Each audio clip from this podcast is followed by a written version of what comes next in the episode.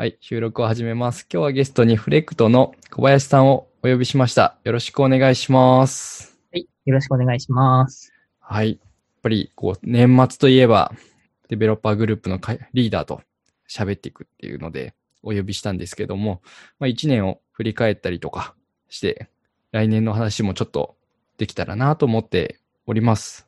はい。えーと、じゃあですね、まあ、DG の活動、あの、一年ちょっと振り返ってみようかなと思うんですけども、どこから振り返りましょうかね。じゃあまあ、年明け最初のイベントですかね。おアインシュタインプラットフォームハンズオンからですかね。そうですね。これ、宮本さんが、あの、理事の上の宮本さんがアインシュタインチャンピオンなので、うんその活動の一環としてやりましたね。まあ、これも年明けやって、まあコロナでギリギリやれな、やれる時期だったっていうのもあって、ハンズオンテラス会さんでやらせていただきましたね。まあ、ウェそうブ向けとかじゃなくて、全体的にでしたけど、うん。はい。えこの時は、セールソースの方に来ていただいたんでしたっけ？いや、これはもう、まあ、宮本さんがっていう。はい、ひろきさんには来ていただきましたけど、うん。基本的には宮本さん主導で、うん、うん、うん。で、メンターで DG の運営とひろきさんが入って、ハンズオンしたって感じですね。なるほど。そうですよね。まあ、なかなかアインシュタインも、いろいろと機能が揃ってきて、触れるようになってきたとはいえ、ちょっと普段触らないですもんね。そうですね。私もまだ、インプリしてる中で出てきたのは、あったな、一応、コマースクラウドのアインシャインレコメンデーションっていう、そうん、うん、の、うん。あなたにおすすめってよくあるじゃないですか、Amazon とか。はい。なんか、その人の購入履歴とかをこう、分析して、うん、うん。おすすめの商品あるよみたいなのを入れるみたいなのありましたけど、いわゆるコア側のこういうアインシュタインプラットフォームサービスとかのやつは使ってな、使ってないというか、実際の案件でうん。購入ってことは知ったことないですそね。うですね。で、テーマとしてアインシュタインラングエッジというところを持ってきて、日本語対応ってもうされてたんでしたっけ？あ、この時どうだったかななんか日本語じゃなかった気がします。うん出てた時は、ラングエッジとかのその、感情の分析みたいなのあるじゃないああ、ですか。センチメントあ、そうでですはい。ね。うんうんで、そのなんかの文章だったりとか、単語を投げたときに、これはポジティブな、ネガティブな、うんうん。フラット、ニュートラルか、あみたいなところを返してくれるところを、ハンズオンの中で試したりしてました。なるほど。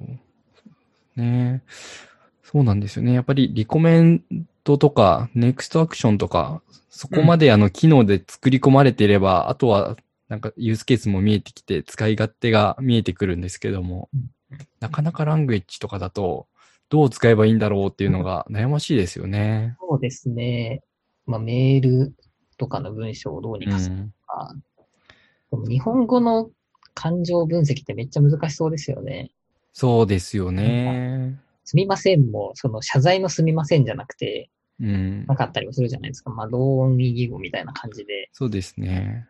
そういうのが多いので。そうですね。そう考えると、ある程度文章量がないといけないので、日本語がされたのか全然置いてない。最近されたんでしたっけ？なんか最近だいぶ増えてたような気がしますね。うん。あでも、まあ、はい。2月、こんなことをやったと。そうですね。で、次に、もっと早くやる予定だった、ミートアップですよね。そうですね。これももともと2月かな。ね一応3月6日って書いてますね。そうですね。あ、3月6日か。3月6日を予定してたけど、もうこの頃になったら、コロナがコロナがっていう時期もあって、結果3月27日ですね。うん。で、えー、オンラインになったと。そうですねそう。ですよね。完全オンラインはこれが初でしたね。そうですよね。で、スプリング20のアップデートはい。でいろいろと喋ってもらったって形ですよね。そうですね。まあ、このあたりは、まあ、いつもうん DG の活動といいますか、うんうん。ミートアップ自体は、の中身自体はまあまあ、いつも通りかなとは思いますね。そうですね。うん。でもこの頃はまだそのオンラインっていうのに全然慣れてなくて、うん。まあ今もそのなんかめちゃめちゃうまくできてますって言われると、そうじゃない部分もあったりはするんですけど、うん。いや、マジでどうしようかなって思ってましたね、この頃。そうですよね。まだあの、一人で喋って反応がない状況に耐えるっていう、こう、なんメンメンタルの強さがない時期にやったから大変ですよね。いや、ほんとそうなんですよ。この、私多分司会してた気もするんですけど、いん。やなんか本当に一人で画面に向かって喋うん。るっていう状況だったので、なんか熱量が本当に伝わりにくいなと思って、そうの、ん。今まで通りオフラインだったらっていうのはまあまあ散々話されてることだと思うんですけど、やっぱり反応があったりとか、うん。みんなのリアクションが、その、うなずきだったりも見えたりするので、なんかそういうのが一切なくなっちゃって、っていうのもあったので、いや、なかなか大変でしたね。そうですよね。なんか、最近はさすがにあの、そういう無音の中喋るっていうのが慣れてきて、うん。とりあえず喋るのはできるようになってきてる気がするんで、ねえ、だいぶ良くなっていますけど、改善はしてないですけどただ慣れたっていう。慣れたってだけですね。なんかこう、いいやり方が見つかったとか、新しいやり方できてますっていうわけでもないんですうよね。ん、そうですよね。まあよく、最近のイベントとかでよく見かけるのは、別途 Discord とか Slack のチャンネルで、あの、感想とか、なんかいろいろリアルで流すみたいなのはありますけどね。そうですね。やっぱりなんか反応がもらえないっていうところに、どこのイベントでも、なんていうんですかね、対策を打っていて、まあそれがチャットだったり、ツイッターだったり、それこそ Discord だったりうん。っていうところが、なんかこう、参加する側も、なんかわ分かってきたみたいなところもあって、多分、うん。どんどん書き込んでいただけてるっていう現状はあるのかなとは。そうですね。まあ発表者を経験した人は多分、こう、心強くなるように、こう、応援する意味でたくさん書き込むっていうのをやってくれるのかなっていう気がしますよね。そうですね。確かに発表者もなかなか孤独ですからね。そう。まあ、その辺、こう、手探りが始まったのがここからというところですよねね。なんかもともと、その海外のゲストの方、ドンさんっていう MVP の方もいらっしゃる予定だったんですけど、コロナでキャンセルされて、うん。結構楽しみにしてたんですけど、まあ、ちょっと残念なこともありつつ、あ新しい試みといえば新しい試みだったかなとは思いますね。はい。ですね。まあ、でも、まあ、結構いいペースで開催できたのかなっていうところですよね。この1そうです回目としては。よいしょ。で、それが終わって、3月で終わって、ちょっと空いちゃうんですよね。この6月のやつはまたアインシュタイン関連で、DG がうん最低よりかはアインシュタインチャンピオンの方々が主催したところなので、これ私全然噛んでないですね。なるほど。宮本さん主導でうんイベント開催してたってやつですね、ここは。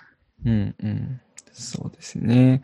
どちらかというと、あれですね、アドミン系の方で見かける方が多いっていう感じですよね。ですね。まあ、アインシュタインを使っ、どう使えばいいんだっていうのを活用事例を聞くみたいな感じだから、まあそういった形ですよね。そうですんね。なるほど。で、 Einstein Champion の方も結構たくさん増えましたよね。そうですね。うん今年のタイミングで、秋元さんと、南さんと、あと原さんか。うん。が新しく Einstein、Einstein Champion になられて、なんかでも名前変わったんでしたっけ？なんか、 Lightning Champion と Einstein Champion が一緒になって、なんか、セールソースチャンピオンみたいな、になるみたいなのを見たような気がするんですけど。なんか見たような気がするんですけども、それって決まった話でしたっけ？でも今、あれですよ。確かチャンピオンの応募はいはい。してたはずですね。なるほ。ど。マースチャンピオンとか、うんうん。なんかいろんなそのプラットフォームというか、うん正規カットって言った方がいいんですかね。プラットフォームカットなのか、あれですけど、そのチャンピオン募集してたので、まあリーダーミーティングのやつを見れば、なんか増えてきて、ちょっとついていけなくなってきてますけども。えーっと、セールもう製品も多いから仕方ないですよね。そうですね。あ、プラットフォームチャンピオンだ。多分、今、アインシュタインとライトニングはプラットフォームチャンピオンってういう、ん。統合されて、まあ、あとコマースチャンピオン、マーケティングチャンピオン、うん。セールスチャンピオン、サービスチャンピオンと。うん。うん、製品カットっぽい感じですね。そうですね。そこに Tableau、MuleSoft、Slack が入ってくるのかっていう。そうですね。なんか、まあ、BI 系は全然あってもいいような気がするんですけどね。うん。まあ、そうですね。 Tableau はなかなか、ど、どう行くんだろうっていうのがうん、興味深くて。うん。そうですね。今年、結局アインシュタインアナリティクスと統合、統合というか、かなり統合なのか、アインシュタインアナリティクスの名前が変わっただけっていう 噂もありつつ。まあまあ、なんか、一緒にやっていくぞっていう。そうですよね。なんか、やっぱ独立性が高いものなので、うん。どう融合していくのかなっていうのは楽しみですよね。そうですね。うんまあなんか新しく買収した製品がなんかみんなそうかなっていうところもありつつ、うん。プロもどうなっていくんですかね。いえ。まあ、アインシュタインって言うと AI のはずなのになんで BI ツールが出てくるんだっていうので、わかりにくかったのを整理したっていうのはあるのかもしれないですけどね。そうですね。結構、その、なん、勘違いうん。しやすいというか、なんでアインシュタインアナリティクスにしたんですかね。いや、アインシュタインってつけたかったっていうのが、いや、なんかウェーブ、ウェーブかな？その前がウェーブアナリティクスとかで。うん。私その頃はちょっと触ってたんですよね。なんか案件で少しあって。うんで、それで、また名前が変わるんかっていううん。うん。アインシュタインになって、まあその頃ってそんなに、なんだろうな、アインシュタイン製品が今ほど多くなかったっていうのもあって、うん。混乱は少なかったのかもしれないんですけど、結構今ってそのアインシュタインプラットフォームじゃないですけど、うん。こう、大き、大きなまとまりになってきてるので、なんかそこにアナリティクスが入っちゃってるっていう、その AI 的な観点で入っちゃってるっていう勘違いが増えてきたから分けたんですかね。そういなると。やー、でも難しいですよ。結構、あの、アインシュタインプレディクションビルダーとかはうん BI のツールがベースにあって、それを分析、レポート、するレポートを作るっていうのところなので、うん BI ありきなんですよね。どこまでが？まあでもなんか、いわゆるそのユーユーザー、一般的なユーザーって言ったらどうなんだろうな。うん言葉はあれですけど、が期待してるその AI っていう領域。に入るかどうかみたいな観点なんですかね。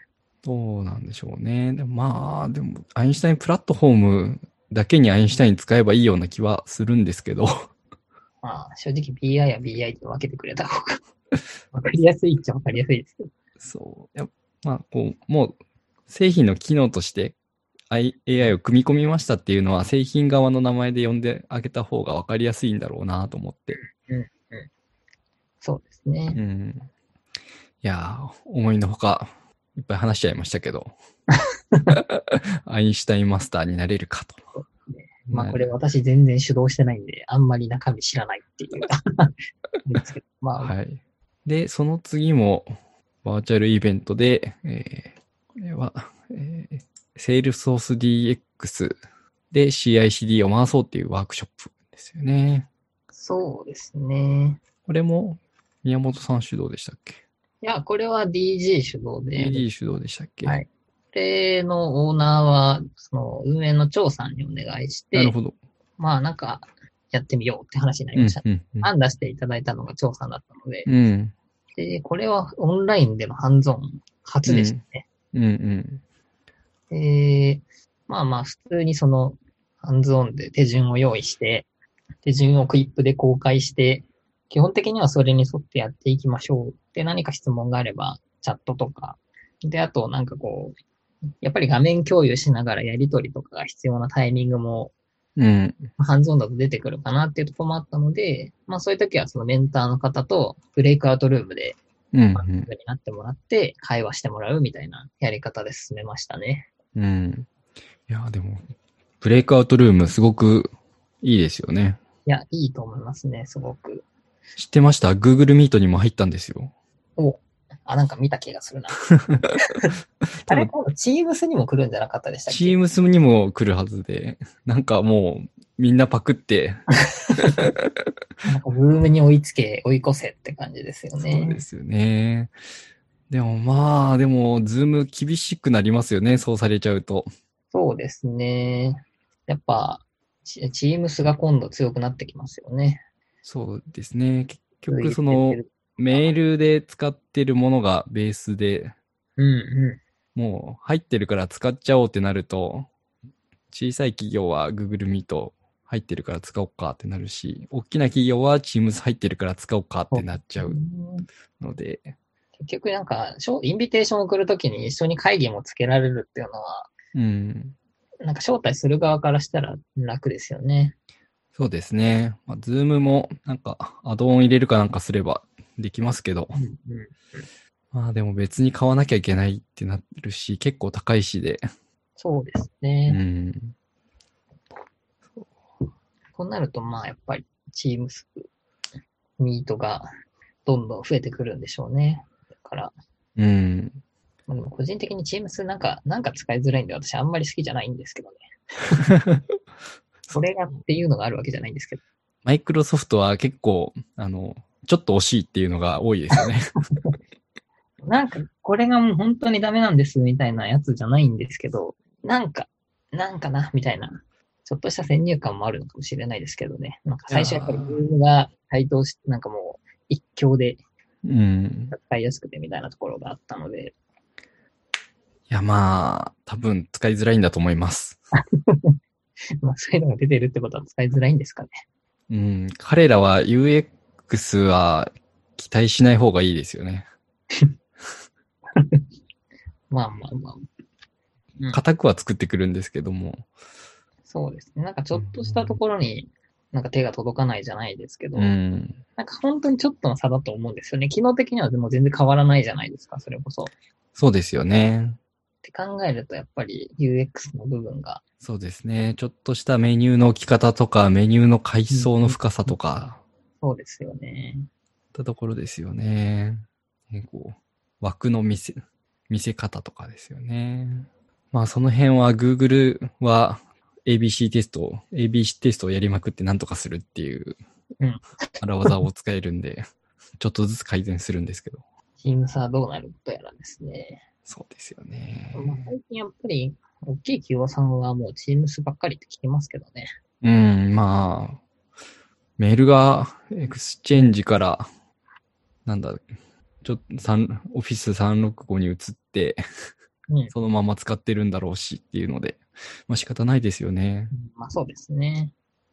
まあそうするとまた、 Zoom も厳しくなりますよね。うん。どんなもんなんですかね。その、始まった当初は、まあその、なんですかね、コロナがうん。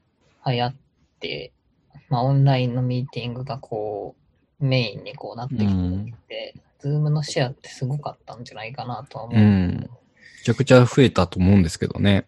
ですよね。株価爆上がりみたいなう話もん。ありましたし、まあどれぐらいのシェアになってるんだろうな。でもだいぶキャッチアップされてきてるし、ちょっとどうなっていくかわかんないですね。そうですよね。結構なんか、ググってもちょっと記事が古いんですよね。うん。それこそ、ウェブ会議システムが広く使われるようになったときは、ズームが40%、35%、うん。Skype、Skype 18%、Teams 18%みたいな。で、これが今どんなもんかですよね。まあ、 Teams とか、Meet が増えてうん。きてるんだろうと思いつつ、そうですよね。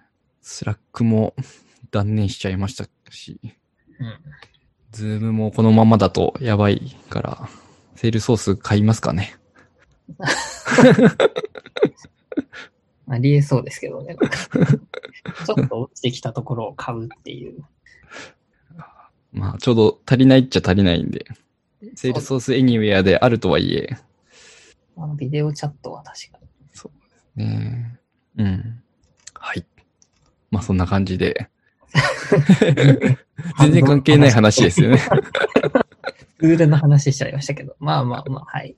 ハンズオン2回目もやって、まあいい、ちょっとずつ慣れてきたかなーって感じですよね。そうですね。まあただ、ハンズオンはやっぱり画面をこう覗き込んだりみたいなのができないんで、うん。ちょっとそういう難しさはありますね。なんかうまくいってない人をどうやってこう、ピックアップするかとか、そういう仕掛けも必要だなっていうので、まあ、なんかいろいろうん。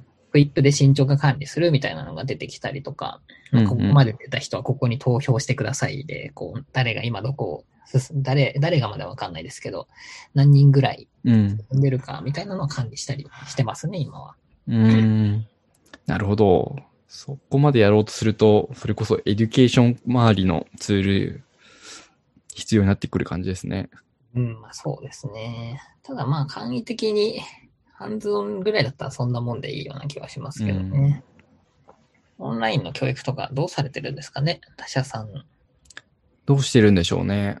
まあ、この辺は多分、さぬきさんに聞くのが一番。さぬきさん、中山さんに聞いたら、うん。テラスカイさんの内情は教えてくれそうですけど。そうですね。はいどうやってんでしょうね。うん。まあでも、大変ですよね、教育系は。いや、まあ、そうですよね。受ける側も正直大変だと思いますけどね。なんかうん聞きづらい、聞きづらいですしね。うん。やっぱ集中力が切れちゃいますよね。うん。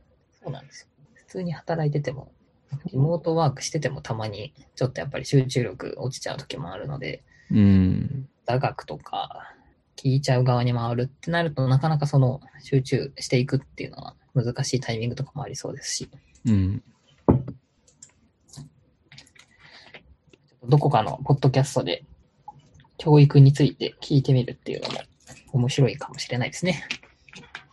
どこだろまあ、いつか、ちょっと、さぬきさんと中山さんゲストに来てもらって、じゃあ、そうですね。あの、収録しといてくれれば、あの、配信するんで。私、私が収録して渡せれば、何かが違うって。新しいビジネスパターンですね、それは。いつでもお待ちしてます。聞いてたら、きっと反応くれると思います。はい。はーい。じゃあ続いてが、トレイルヘッド DX。はい。ね、こう、この時ですよね。あの、トレイルヘッド DX ってどう読むんだっていうのが盛り上がったのって、確か。あれ、去年じゃないですか、去年でしたっけ？はい。多分去年のあの、去年終わった時にこれが正しいんだっていうのが出てきて、はい、はい。今年は気をつけて、トレイルヘッド DX っていう、よ正式名名称、呼び方？そう、いみんな言いづれえなって言ってる DX でいいじゃん、みたいな。そんな話もしつつですね。トレイルヘッドそうですよね。DX。で、トレイルヘッド DX 自体もオンラインで今回あったんでしたよね。そうですね。これも、まあちょっとアメリカタイムで全然私聞けなかったですけど、そうですよね。いや、やっぱアメリカタイムだと厳しいですよね。いや、ちょっと深夜の、1時2時スタートから聞くのはなかなか辛いですね。そうですよね。夏時間だと2時とかですよね、スタートが。ね。一番きつい時間ですね。うん。なんか、早寝するのもあれだし、起きてるのもあれだし、みたいな。で、結構午前中だけとかだったんでしたっけ？なんか短かったような気がするんですけど。ですね。半日ぐらいですね。そうですよね。なので、2時スタートで、朝が、もう、朝方というか5時、6時には終わるみたいな感じでしたよね。あそうそうです。いや、無理だなっていう。無理ですよ。ギリギリ、あれなんかどうしたんだっけな、この時。なんかちょっと聞いた気もするんですけど、なんかもはや寝ぼけててあんまり覚えてない。うん。それぐらいあんまり聞けなかったですね。うんまあリアルタイムでは全然聞けてないですね。そうですね。で発表的には、そうですね。ひろきさんからサマリー発表いただいて、えあとはいつもの LT セッションっていうところですかね。ですね。イベントドリブンアーキテクチャー、ミュールソフト、グローバルギャザリング、他の参加してみたよ、ブロックチェーンでそうですね。すね。まあ、なかなかデベロッパーっぽい感じの発表が。そうですね。で、なんか、内容もちょっとグローバルな感じでしたうね。ん。なんか珍しく、珍しくと言ったらあれですけど、あの、ティームスピリットのワンウェイさんがそうですね。シンガポールから発表してくれましたね。これもでもそういう意味だと初ですね。そう、海外のゲストの方、オンラインで繋いでっていうのは。うん。日本語でやってもらいましたよね。そうですね。そうですよね。もうペラペラでしたね。大学が何かで日本に来てたんですよね。うーん、うん、なるほど。なので喋れるっていう。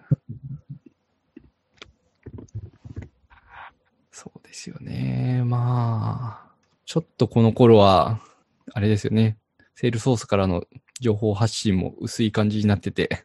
そうですね。なんかちょっと停停滞期間はありますね。そのまあやっぱイベントがことごとく、そのグローバルなイベントが中止になって、うん。まあ、一番最初中止になったのがコネクションズですね、きっと。ああ、そうですよグロね。ーバルで出てた。うん5月のゴールデンウィークの時期だったと思うのうで、ん。それが中止になり、で、そう、5月末にトレイルヘッド DX がうんされてたのが中止になり、うん。うん。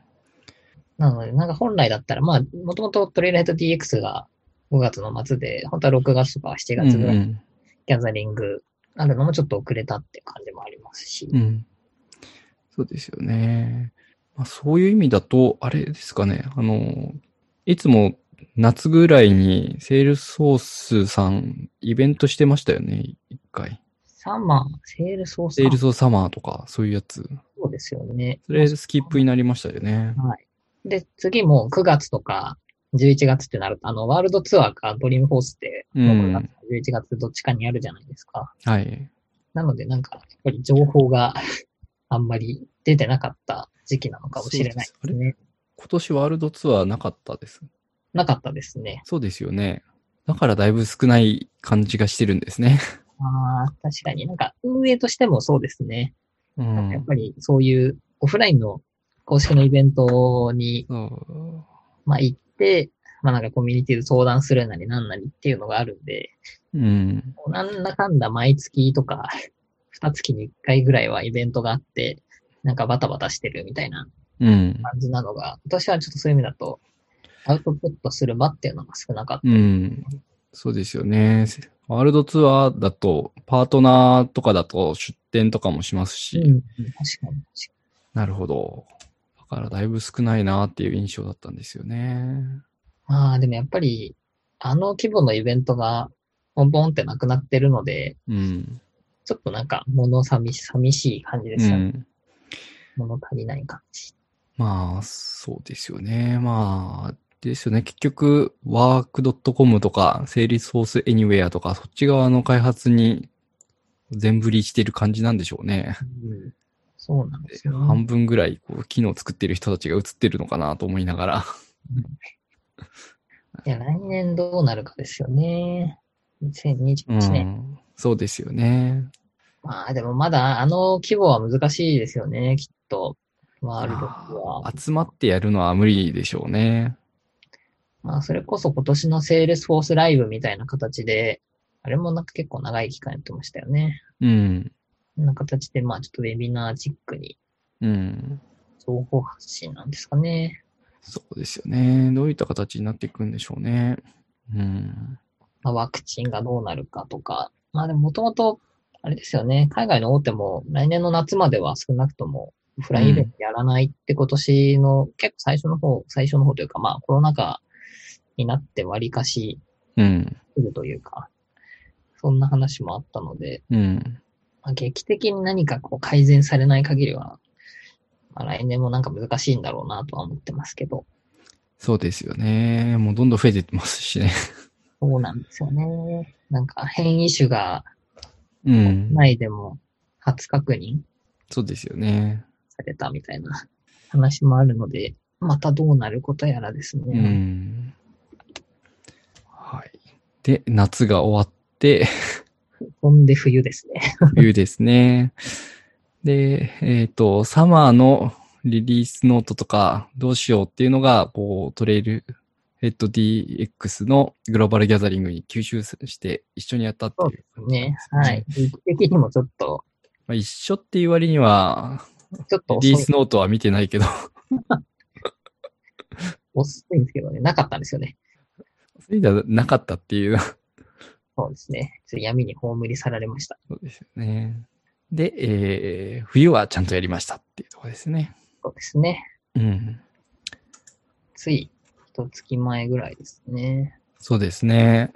まあ、この時だとあれですかね、やっぱり、その、 Improve Apex Testing With、違うな、これじゃないな。その、チェーンの話かな。ヌルポ回避のはいはいはい。ナビゲーションオペレーターか。ありましたね。この辺が、みんな興味津々だった感はありますね。うん。そうですね。まあ、なかなか構文が増えるってレアですからね。まあ、確かにスイッチ分出た時も、ついにか、みたいな。ぐらいですしね。そうですよね。うん。なんか久々な気がしますけどね。こういう、その構文レベルで。うん。まあ、シュガーシンタックスと言いながらも、まあ、便利になってくれるといいですよね。そうですね。うん。抜けこがちなんで。うん。ひたすら、こう、ヌルチェックを書くっていうのがしなくてよくなるんで。そうなんですよね。ずっとヌルチェックしてた。まあなんか書きすぎると今度可読性がどうなるかとか、うん。追いづらさは出る部分もありつつ、まあまあ、基本便利だと思いますね。そうですね。でもその辺をこう踏み込んでいくと、なんだしたっけアサートとなんとかの違いは何だみたいな。うん。エクセプションとアサートの違いは何だとか。そういうこう、オブジェクト思考的な、オブジェクト思考なのかな。設計論に入っていくっていう。いやーでも、最近ですよね。うん。ですね。ちょっとやっぱりその、何ですかね、マンネリじゃないですけど、うん。物足りなさみたいなところが、多分運営側も感じてるのと、参加者側もちょっと感じてるところがあって、うん。LT だとやっぱ短いんですよね。10分とか、う15分ん。あーで発表いただくってなると、やっぱり、ある程度こう、機能の紹介で表層をパーっと話して終わり。まあ LT なんでそうなんですけど、うん。で、元々のその、オフラインのミートアップだと、その後になんか、懇親会みたいなのがあって、うんちょっと深く話せたりとかしてた部分が、なかなかこう、まあ一応質疑応答はやってるんですけど、まあね、やっぱりなんかそこまで会話ができる環境ではないので、うん。その辺でちょっともう少し、その発表、一つ一つの発表を長めにとって、まあ細かいデモとか、なんかやってほしいです、みたいな声が出てきたりとかもしていて、まあなんかどう、来年なんかどうやろうかなっていうのはちょっと思ったイベントでもありますね。うん。まあ、とはいえ、準備が大変になると発表者の負担も増えますし、な、そうなっちゃうとなってくれる人が少なくなっちゃうんで、そうですよね。バランス難しいですよね。本当にバランスだと思いますね。で、今度長すぎると、なんかオンラインだとだれちゃうんですよね。そうですね。どうしてもやっぱ集中できる時間っていうのが、まあイベント全体でも多分1時間ぐらいうん。じゃないとなかなか2時間とか複数テーマでやるとやっぱりだれちゃうので、うん。なんかその辺の時間と内容といろんなバランスを見なきゃいけないっていうのがまた難しいなとうん。ますね。そうですよね。まあ、うん。どうするのがいいのかなっていうのはありますよね。本当にそうなんですよね。なんかこう、別に正解、絶対の正解じゃないんですよね。別にこのうん FP 自体も悪いかって言われると、私は全然そうじゃないと思うんですけど、まあそう感じる人も少なからずいるっていうのは事実であって、うんもっとこう、がっつり、えもう LT じゃなくなっちゃいますけど、1発表をじゃあ30分とか40う分ん。で、それを2本やるってなると、なかなかそれはそれでまたハードルが高かったり、うん。その、例えばですけど、まあ、聞いてて興味がなかったら離脱しちゃったりとか、うん。で、次の人の時に人がめっちゃ少なくなっちゃいました、みたいなこともうん起きうるのかなとは思うので、いや、本当になんか、どうすりゃいいんだろうなっていう、そうなんですよね。まあ、うん残して、アーカイブ残して、後でも見れるようにするのがいいのかとか、うんうん。かといってアーカイブってそこまでみんな見ないくないっていう、うん。アーカイブ見るのも結構集中力持たないんですよね。なんかいつでも見れちゃうと思うと、うん。最初10分ぐらい聞いて、あ、ちょっとあのことやらなきゃってなるとそう、またうんその作業始めちゃったりもするので、そうなんですよね。うん。なんかラジオ的に聞き流すレベルだったらいいんですけどね、本当にこうやっぱ集中してってなると、なかなか、なかなか大変ですよね。アーカイブ見るのも。そうですね。で、まあ、またあと、イベントだと、こう、ちゃんとセクション切ってやれば見やすいですけど、確かに。なんかずっとこうず同じちゃん動画の中で連続してやってると、どこにやってるんだろうっていうのを探すのが大変だったりとかしますしね。そうですね。まあでもその動画と、あの、発表資料とっていうのがちゃんとサイトに、ウェブサイトとかにまとまってると、価値はあるんですよね。うん。そうですね。まあ、簡単な分割ぐらいであれば、そんなにこう技術もいらないので、うん。来年はちょっとやっぱりそれをちゃんとやらないといけないなっていう感じだな。その辺のこう動画配信スキルも求められるようになったな。いや ー、本当ですよね。やるかな。なんかあんまり運営負荷が大きくなりすぎても、なんか辛くなっちゃったりもすると思うので、うん。どこまでやるかっていうのは本当バランスですよね。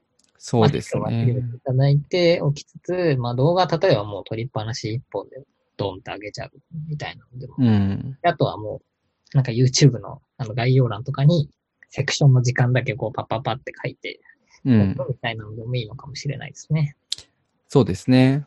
まあ、あれですよね。あの、ズームから YouTube に直接おあの配信できるじゃないですか。はいはいはい。まあ、それをやっておけば、あの、アーカイブとしては YouTube に入ってるので、うんうんうん。あとはなんか、こう、前後切って、そうですね。ね、上げて、あの、チャプターつけるっていうぐらいだと、まあ、そんなに負荷にはならないかもしれないですね。ちょっとでも、下手な発言ができなくなるっていう。それぐらいですね、デメリットは。うん。まあ、気にするほど効かないよねっていうのはありますけどね。間違いないですね、それは。まあでも来年はちょっとそういう新しいことじゃないですけど、新たな試みですね。ちょっと EG でもやっていければなとうん。思いました。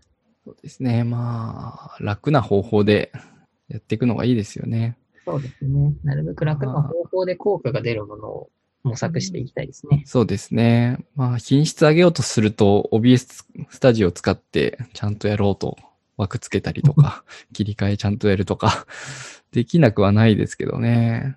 そこまではやる、絶対やらない気がする。なんか一回やって多分もう二度とやらなくなるとか、そんうな感ん。そうなんですよね。気がしますね。まあ、あと個人のモチベーションに支えられるから、運営メンバー全員ができるかっていうと、そうでもなく、ないだろうなとか、あるので。う運ん。用しづらいですもんね。うん。で、まあ、ズームで配信するついでに YouTube ライブにも配信しておいて、ですね。チャプターつけるぐらいだったら、まあ誰でもできそうだなっていう気もするんで。確かに。じゃあ来年の一発目はそれかな。で、問題は、あれですね。あの、公開 NG みたいなパターンが出てきた時ですね。一部。そうですね。まあ最初にまずそこは許諾を取っとかないといけないのがありますし、はい終わった後でも許諾を取って、まあダメだったら早く言ってねっていうので、そうですね。うん、まあそこをカットするぐらいだったらまあでき、そんなに大変じゃないし、そうですね。そそんなになんかバツッとカットとかは大丈夫な気がしますね。うん。なんか、ここの発言だけや消してくれとか言われるとめんどくさいですけど、そうですね。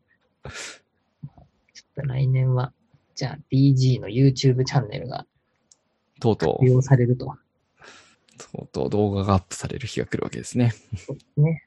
まあ、界隈だとあれですよね。あの、長谷川さん、北海道の長谷川さうんん。が会社でチャンネル上げてたりとか、うん。また吉川さんが動画上げてますよね、確か。そうでしたっけ？なんかたまにブログっぽいものを上げているんでしたっけ？なんか操作の動画とか上げられしますね。なんかそれぐらいなんで、うん。まあイベント系はなんか割かし、多分探せばあるんだろうなと思います。うん。そうですね。はい。まあ、ちょっとずつ簡単なところから。そうですね。いきなり大きなことではなく、小さなことからコツコツと。はい。じゃあ、一年振り返ったらこんな感じですかね。そうですね。なんかやっぱり、薄、薄いですね。なんか。まあ、オフラインイベントがなかったからっていうのが大きいんでしょう。ん。まあ、空白の一年ですよね。そうですね。また、来年も2020やりますしね。確かに。そうですね。なんか何年後かにこの年こうだったねって笑えるようになってるといいなと思いますけど、そうですね。なんか、やっぱ例年に比べると、誰もドリームフォースにその現地に行ってないし、DX もそうだしっていうので、まあワールドツアーがなかったりと、なんかこう、全員で共有できる体験っていうのがうん。ない一年でしたね、やっぱり。そうですね。ドリームホース 2U もあんまり見なかったですし。いやー、さすがに業務時間中に見るのダメでした、ダメダメでしたというか、別に禁止はされてないですけど、まあ見てる暇ないですよね。なかなかったですね。やっぱりこう、なんか現地に行って、もうそれだけしてればいいじゃないですけど、うん。うん。そっちにこう集中力を、とか、まあ、リソースを避けるっていう状況になってないとなかなかこう、まあ、例えば1日とか半日とかを割くっていうのは結構難しいですね。うん。ですね。やっぱりあの、自腹ホースみたいにこう、自分にプレッシャーをかけないと、そうですよ。も緊張感が保てないかもしれないですよね。も絶対有給取ったとしても見ない気がするんですよ。なんか、集中力途中で切れちゃいそうで。うん。なんかそう。まあ、アーカイブは残ってるので、うん。まあ、お正月、年末年始は、まあ、そんな出かけられもしないんで、うん。ピックアップして、まあちょっとギャザリング年明けに計画してるのもあるので、うんうん。少し見てみようかなとは思ってますけどね。そうですね。なんかおすすめセッションこれでしたみたいなのそうですね。はい、集まるといいですよね。そうなんです。なんかそれだけでもいいような気がするんですよね。うん。なんだ結構セッション数も多くって、4日間ドリームう TX ん。なので、まあその中でもなんかデベロッパー向けにこんな面白いのあったよとか、うん。そうですよね。なんか少しカテゴライズしてうん、上級者向けとか初心者向けで良かったやつとか、この製品の上級者向けとかうん、タグ付けできていくと、あのこれ見ればいいんだってなっていいですよね。そうですね。確かになんかそういうサマリーじゃないですけど、うんセッションサマリーみたいな発表がもしかしたらあってもいいかもしれないですね。うん。まあでも大量にあるかもしれないから、あの 一人で見切るのは無理なんじゃないかっていうのも。なんかみんなの、皆さん見ていただいて、その、見た感想っていうのを集める場とかにもしできればいいなと思いますね。キャザリン自体は。はい。せっかくなので。みんなのおすすめをタグタグ付けだけしといて、タグでたと集めれば見たいものが見れるみたいな。そうですね。ああ、でもそういうのも面白そうですね。うんなんかツイッターとかで、なんか独自のタグ作って、うん。そういう意味だと、告知するなら早くしないと、みんな見る時間がなくなっちゃいますよ。そうですね。ちょっと DG アカウントでつぶやいておこうかな。おすすめ。あなたのおすす教えてくだめセッションを教えてくださいっうん。ていうので、TF4U とほにゃららをなんか適当なタグ名作ってうん。募集してみようかな。うん。いいかもしれないですね。じゃない。なんかこういうの話しててアイディア出るのやっぱりいいですよね。なんか一人で考えてると、うん。こういう発想にならなかったりするので。そうですね。やっぱり、あの、私の持論なんですけども、あの、LT とかセッションとかって結構一方的に話すので、その人の持ってる知見をこうギュッと圧縮して伝えることができる場だと思ってるんですけども、やはり深い話をしようとすると対話をしないと無理なんだろうなと。思ってるんですね。なので、まあ、ポッドキャストをやってるのはその対話で深い話が聞けるといいなと思ってやってるところもあったりするので、うん、なんかまあいろいろと役割は違うんだろうなと思いながら、ポッドキャストやってたりするんですよ。いやーでもおっしゃる通りだと思いますね。うんやっぱ大人数で集まっても、その、ある程度の方向性とか、うん。大きなところは出るんですけど、なんか細かいアイディア出しとか、うん。本当に深い話しようと思うと、3人とか、うん。多くても4人とかじゃないと、なかなか話が、こう、深くいかないので、うん。ねピザ1枚とか2枚とか、そんな話とかもありますしね、チームの。いや、もう全然ピザとか頼まないですね。いや、あのミートアップの時って DG って大体ピザ 頼んでた。なんかもう、デベロッパーピザだろみたいな。なんかあの、謎の風潮、ピザとギビール飲ませとけばいいだろうみたいなのは。なんかあったじゃないですか。過去笑いみたいな感じで。そのなんかバカにしてるとかも一切なく、まあらなんか頼むのが楽だからっていうのもありつつと思うんですけど、うんなんかそういうのもできてないな、そういえばって、うん。まあふとピザ、ピザで思い出しましたね。ちょっと、もてなしたいときは寿司出しとけばいいだろうと。年末の時とかはお寿司出てましたね。うん。もうでも、それこそもう2年前とかになっちゃうんですよね。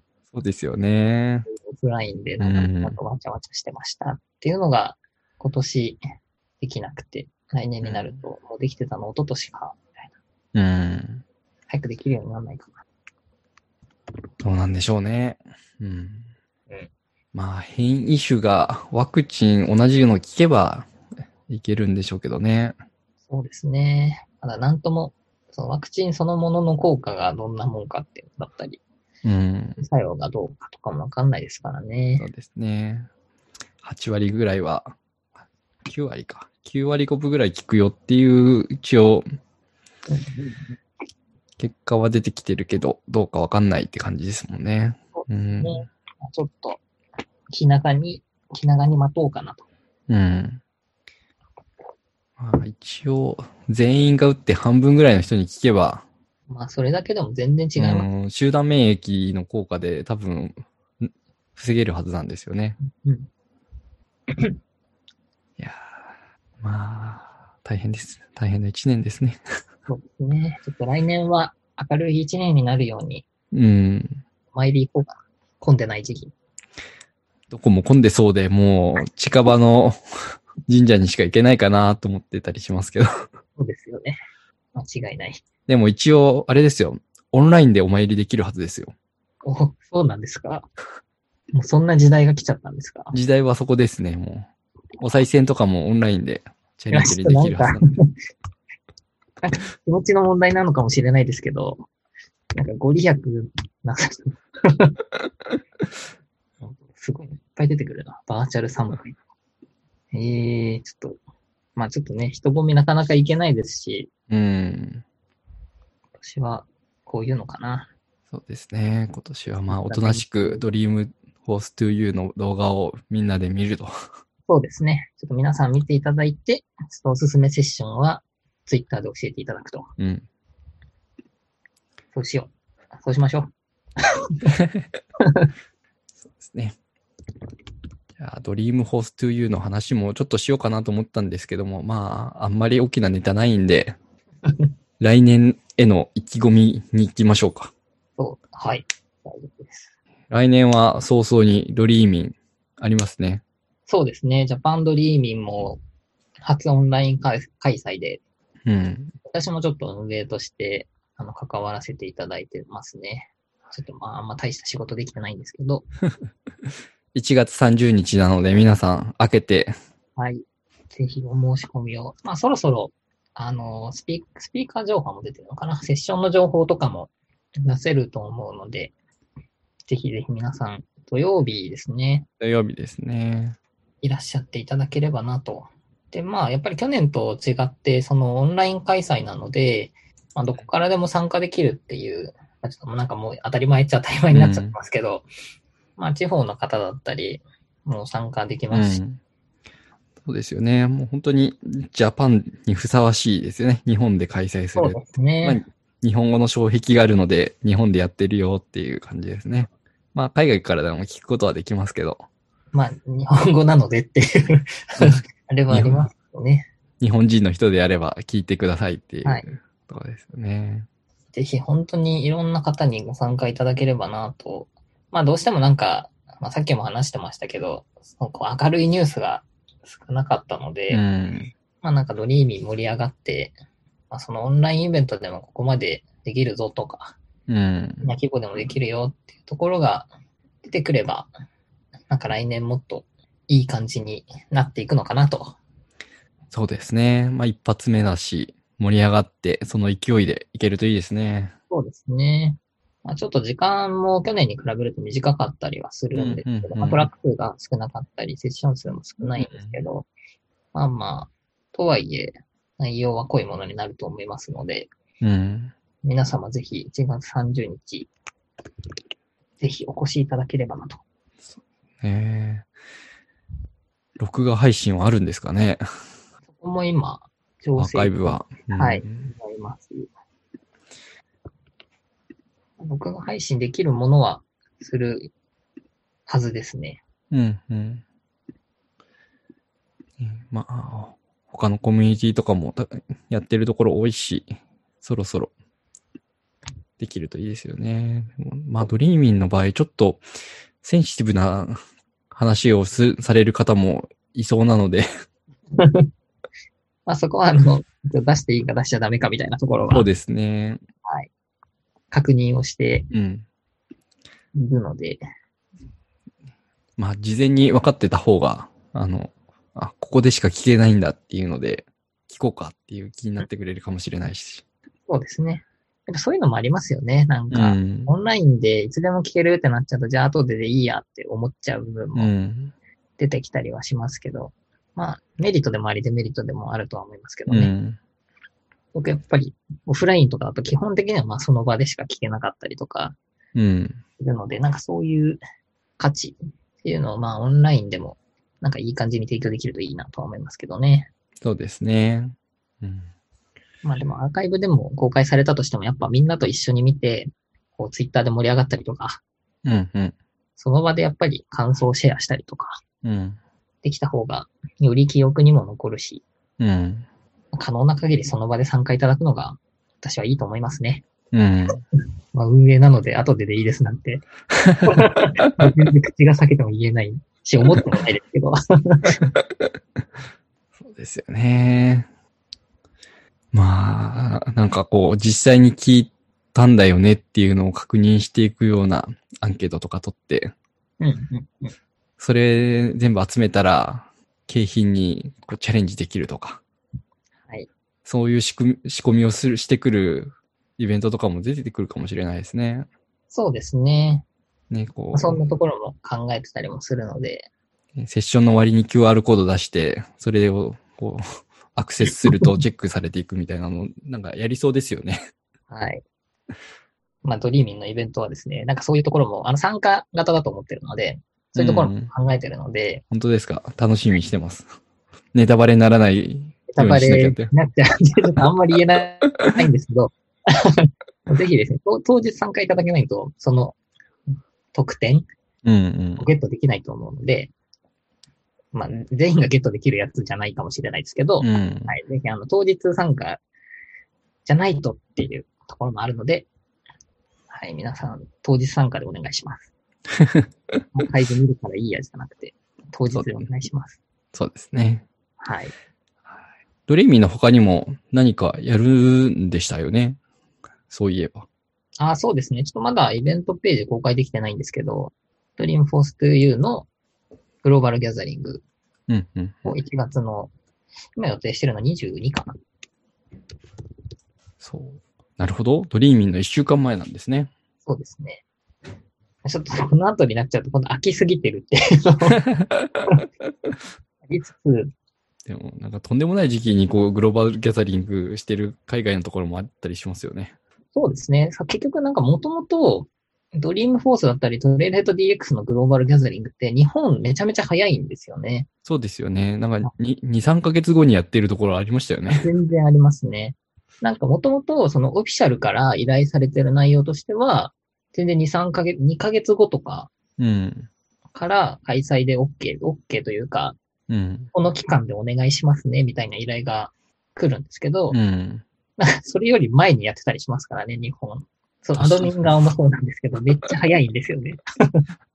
まあ、全然た正しいと思うんですけどね。1週間後ぐらいにやってたりしなかったでしたっけ？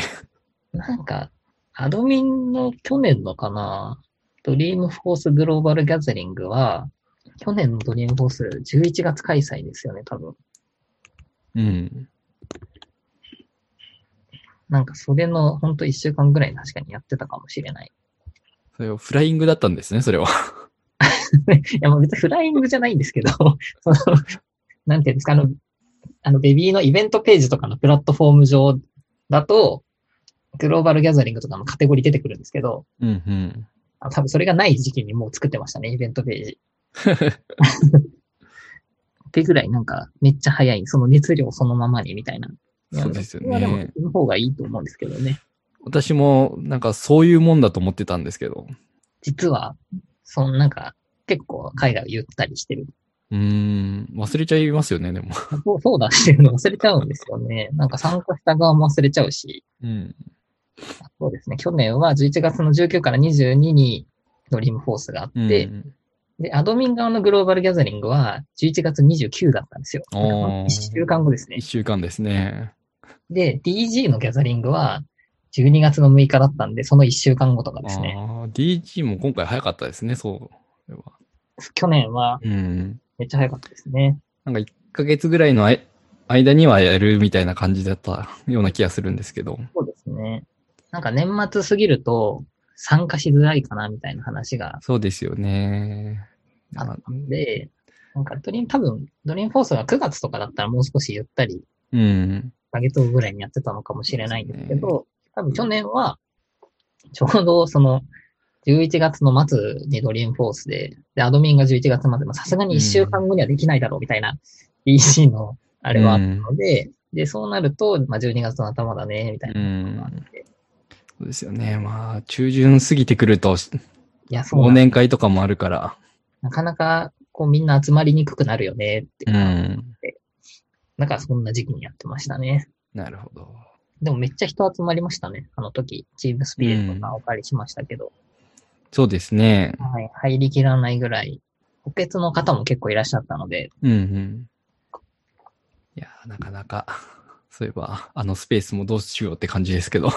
いや、そうですよね。もうなんか出社してないから、うちも、フレクトも私たまにその週1ぐらいで出社してたりするんですけど、オフィスガラガラですね。そうですよね。こうしたばっかりなのにと思って。うん。まあ縮小するみたいな話も聞いたりしなくもないうんうです。ん。でもなんかそうなると、今度、まあ大丈夫になったからって、その、完全にこう、コロナの前に戻るかってそうじゃないと思うんですけど、うリん。モートワークが消えるかっていうときっとそうじゃないので、うん。そうなんですよね。あの、リモートワークって難しくて、リモートでやる、やるんでやればみんなリモートの方が生産性高いんですよね。うん、うん、うん、うん。一部だけ出社して会議とかすると最悪で、ああ、そうですね。リリモートの人たちと実際に会ってる人たちの環境の違いで、なんか時差生まれますよね、うそこで。ん、うまく会議が参加できなくなっちゃうんですよね。そう、そうすると、まあ、現地にいるんだけど、リモートの人と同じようにやるっていう感じになっちゃうと、うん、何のためにこうリモートワークなんだろうっていう気分になってくる。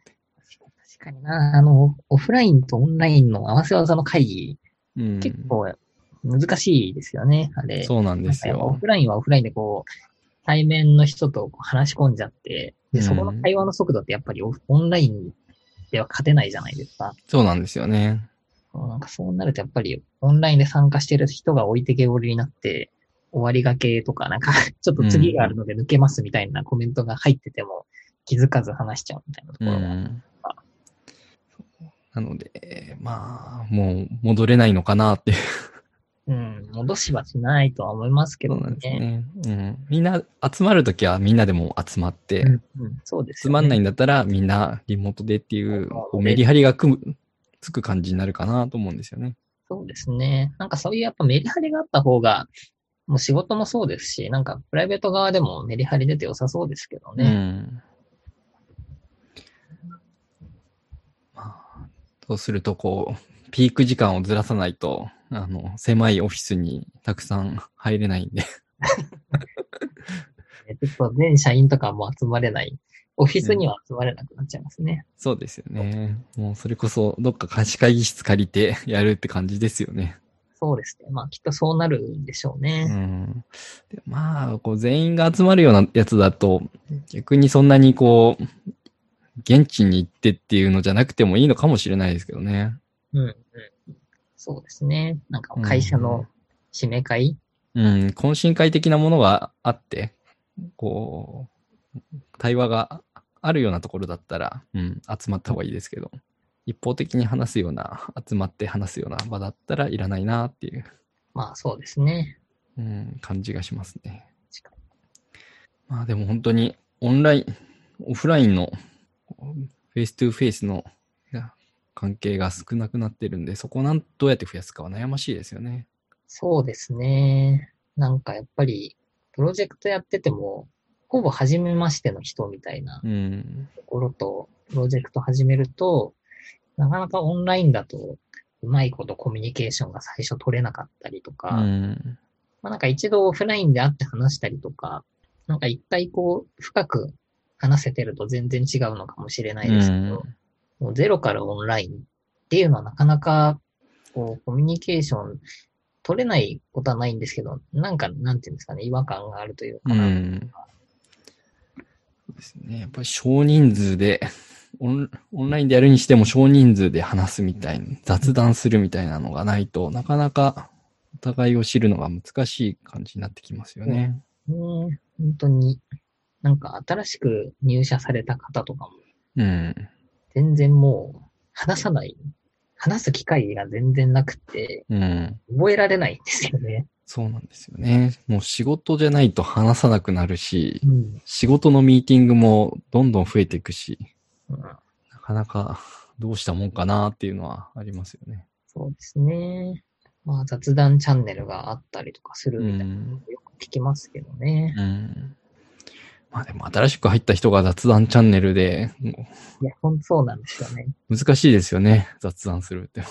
もともとこう、なんか規模が小さい会社さんうん。だったら全然なんか回りそうな気がしつつ、ある程度規模になってくると、やっぱり新しく入った方には多分、もう、い既存の社員とから行かないとなかなかコミュニケーション取れないんうん。ですよね。そうですね。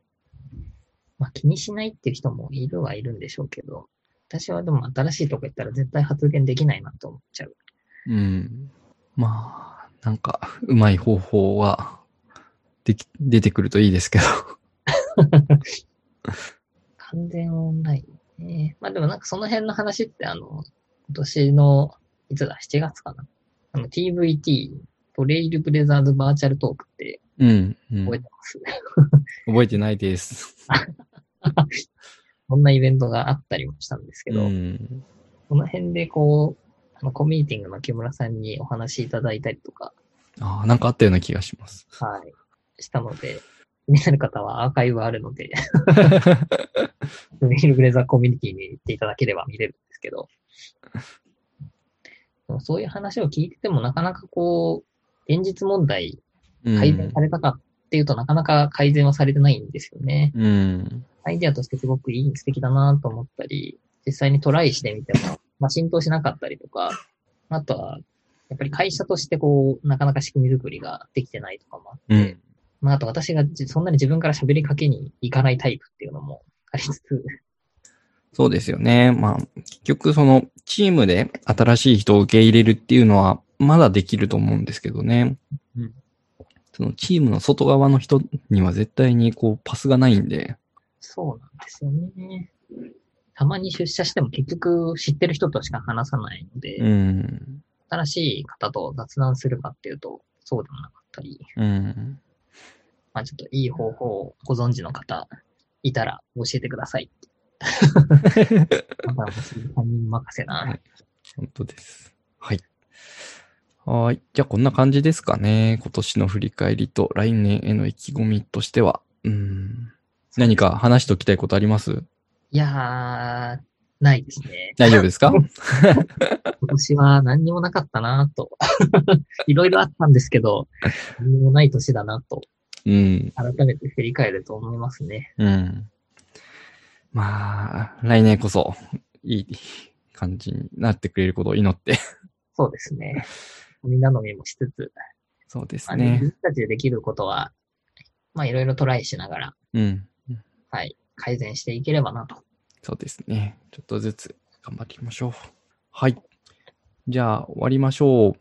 えー今回は migration.fm エピソード43になります。ご意見、ご感想、ご要望は、ハッシュタグ migrationfm をつけてツイートしていただけると幸いです。iTunes の評価や感想などもお待ちしておりますので、どうぞよろしくお願いいたします。今回のゲストは小林さんでした。ありがとうございました。ありがとうございました。